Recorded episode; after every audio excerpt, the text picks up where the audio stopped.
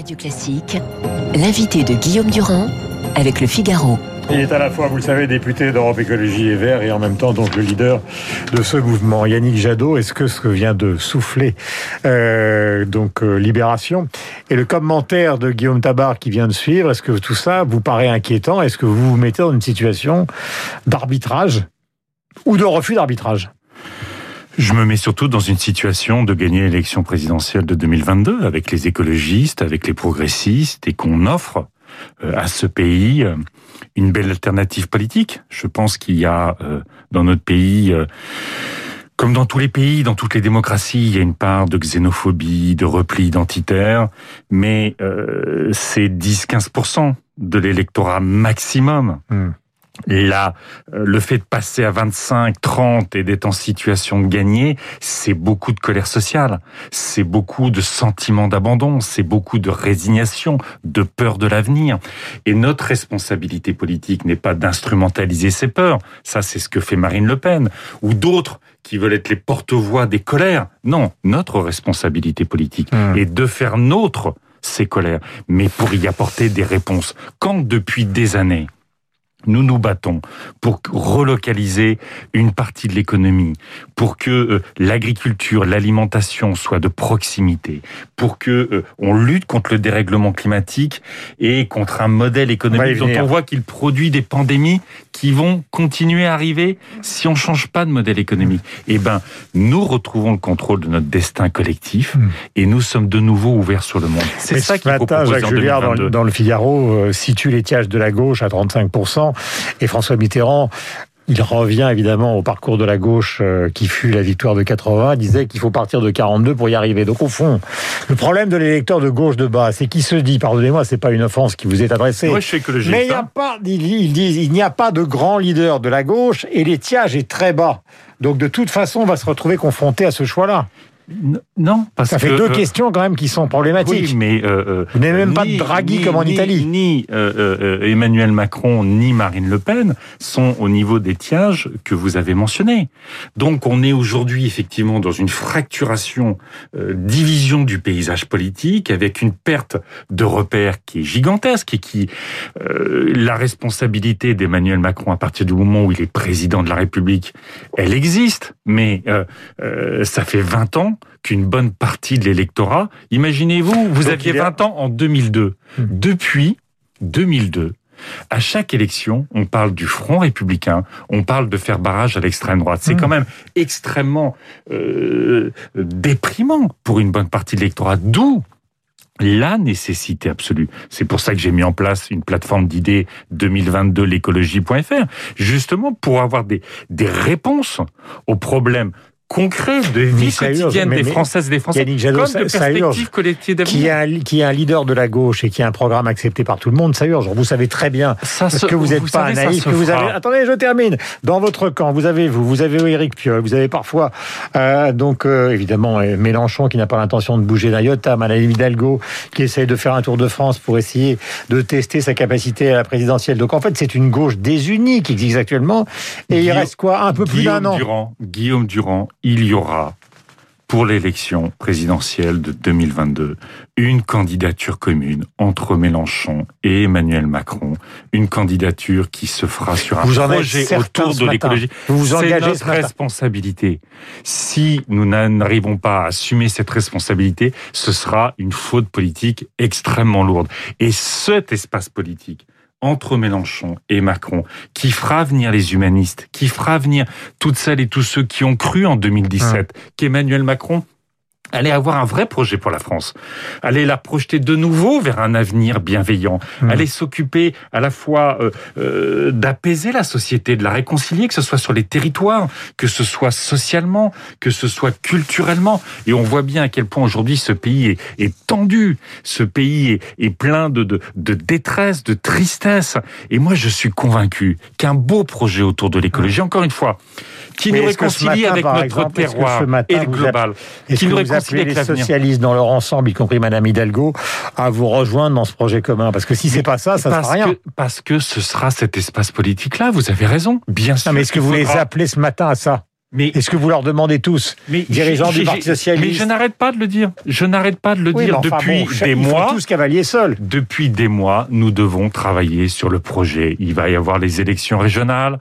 Il est de toute façon, nous serons ensemble au second tour et notre responsabilité, il est autour de cette écologie, de l'innovation industrielle, de la relocalisation de l'économie, de la justice sociale, de la culture, de la jeunesse. Hum. eh ben, nous aurons une candidature commune. En tout cas, moi, j'y travaille. Euh, je voudrais qu'on écoute Jordan Bardella. Il était il y a quelques instants donc l'invité de nos confrères euh, pour savoir effectivement euh, ce qu'il pense de la situation que vous venez de commenter, qui a été décrite par Guillaume Tab oui, je crois qu'il y a beaucoup d'électeurs de gauche qui sont attachés à la laïcité qui sont attachés aux principes républicains.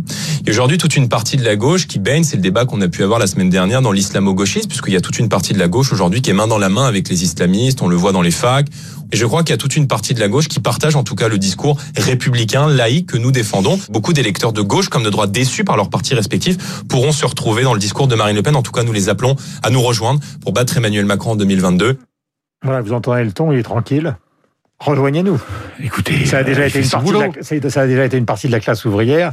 Là, il s'agit donc. Eh euh... à nous, à nous de travailler, travailler, travailler. À nous de proposer. Vous savez, euh, quand on propose, par exemple, euh, euh, de mettre en place au niveau des populations les plus vulnérables de notre hmm. pays un bouclier de services publics, la rénovation de leur logement.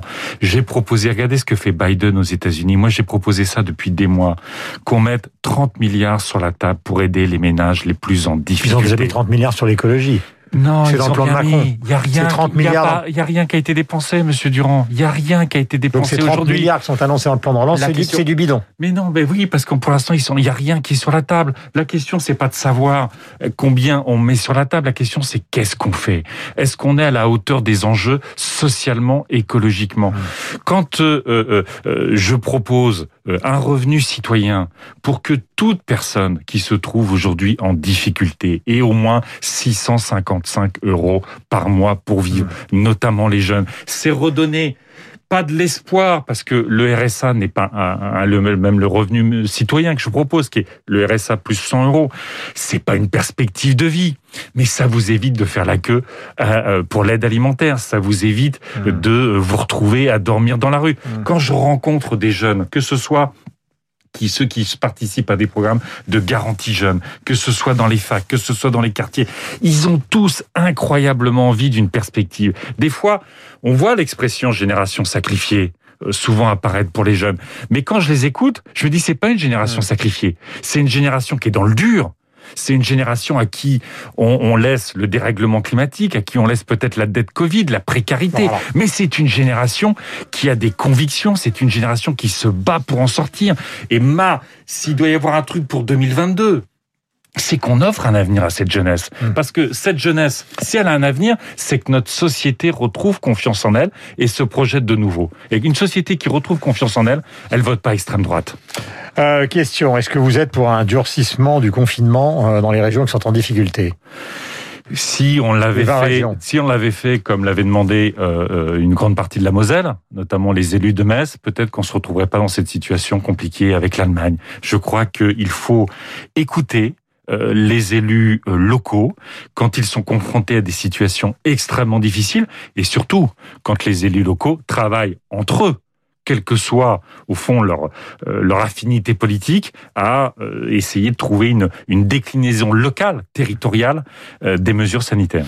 Est-ce que vous avez l'impression qu'il existe actuellement au gouvernement une sorte de bataille politique autour du projet de loi climat? On voit bien, par exemple à propos de ce qui s'est fait à Lyon chez un de vos confrères, puisque Monsieur Grégory Doucet est donc un un élu donc des Verts, il propose un menu vegan. Non. Le ministre de l'Intérieur dit c'est un scandale et Madame Pompili dit je le comprends parfaitement. C'est pas un menu vegan quand vous ah. mettez des œufs et du poisson. Quand vous essayez, c'est ça le pragmatisme écologique.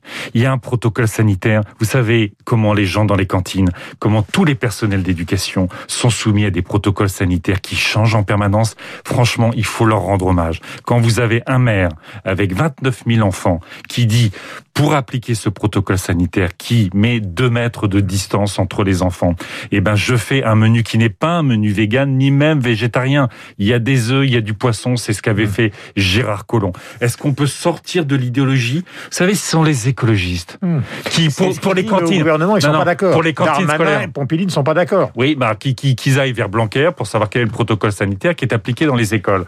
Ce que je veux dire, c'est que ce sont les écologistes qui font en sorte que dans les cantines, mmh. on prenne de la viande locale, de paysans locaux. Moi, je suis au Parlement européen. Je me bats contre les accords de libre-échange qui font venir la viande de bœuf du Canada ou du Mercosur qui sont élevés dans des conditions absolument abominables et qui participent de la déforestation. Donc, les paysans, ce sont les écologistes qui les défendent. Mmh. Moi, je me satisfais pas d'avoir des éleveurs de porc aujourd'hui en France qui sont en train de crever parce qu'ils peuvent plus exporter en Chine et qu'ils alimentent pas euh, les cantines, les restaurants, les marchés avec des produits de qualité. Je me satisfais pas de cette mondialisation. À la une des journaux ce matin, la convention euh, citoyenne sur le climat qui n'est pas d'accord avec les mesures qui ont été donc adoptées par le gouvernement. Je rappelle le calendrier parce qu'il faut être précis pour ceux qui nous écoutent. Hein. Euh, c'est le projet de loi climat qui agite beaucoup la Macronie et le monde politique. 5 mars, ce sont les amendements. Donc et puis donc la discussion parlementaire s'ouvrira le 29 mars. Quelle est si je puis dire, la grande décision que vous attendez pour considérer qu'une partie de ce qui a été voulu, souhaité par la Convention citoyenne soit repris par le président de la République qui n'aurait pas été repris? On a un objectif européen qui est de baisser nos émissions de gaz à effet de serre d'au moins 55%, 60% d'ici 2030. Ça, c'est si on veut un avenir sans chaos climatique. Ça veut dire que toutes les lois climat, aujourd'hui, doivent euh, répondre à cet objectif. L'objectif, c'est pas de répondre à la Convention citoyenne. La Convention citoyenne, elle essaye d'avoir un mandat. il y a la question à vous. la question à vous. Il y a 200, dans ce gouvernement et avec Emmanuel Macron un déni de l'urgence climatique et on le voit, un mépris de l'engagement citoyen. Mais ce que veulent les, les conventionnels, ce que veulent, c'est simplement qu'on agisse.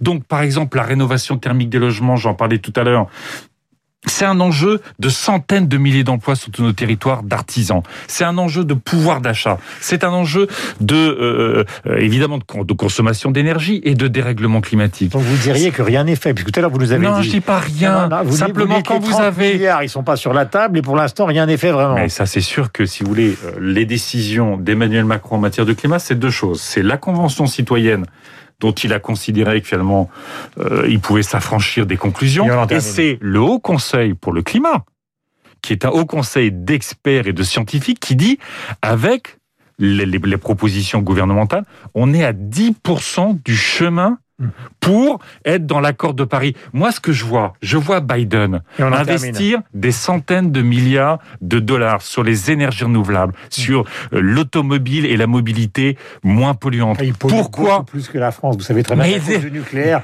Mais non, on est 1% du CO2 dans le monde. D'accord. non, non. Ce que je veux dire, c'est que vous avez, vous avez plein de pays qui sont en train de se dire cette économie sans carbone c'est une économie de l'innovation et de l'emploi. J'aimerais qu'on fasse le même pari, qu'on innove, qu'on emploie et qu'on plus on sauve la planète et la nature. Yannick Jadot est en direct avec nous. La dernière question sera franche. Ne dites pas merci tout de suite. Est-ce que vous serez définitivement candidat à cette présidentielle? Je m'y prépare. Les Français se foutent de savoir qui, sont les candidats aujourd'hui. Ce qu'ils veulent, c'est des réponses. C'est vous que j'ai en face de moi ce eh matin. Eh bien, et moi, je, je vous répondrai quand le moment sera venu. Ce que je sais, c'est que la seule alternative pour éviter Le Pen et pour ne pas recommencer cinq ans de Macron, c'est un projet autour de l'écologie avec une candidature écologiste qui réunit très largement tous les progressistes, les humanistes de ce pays. Merci beaucoup. Merci. Jadot, 8h, 8h29 sur l'antenne de Radio Classique.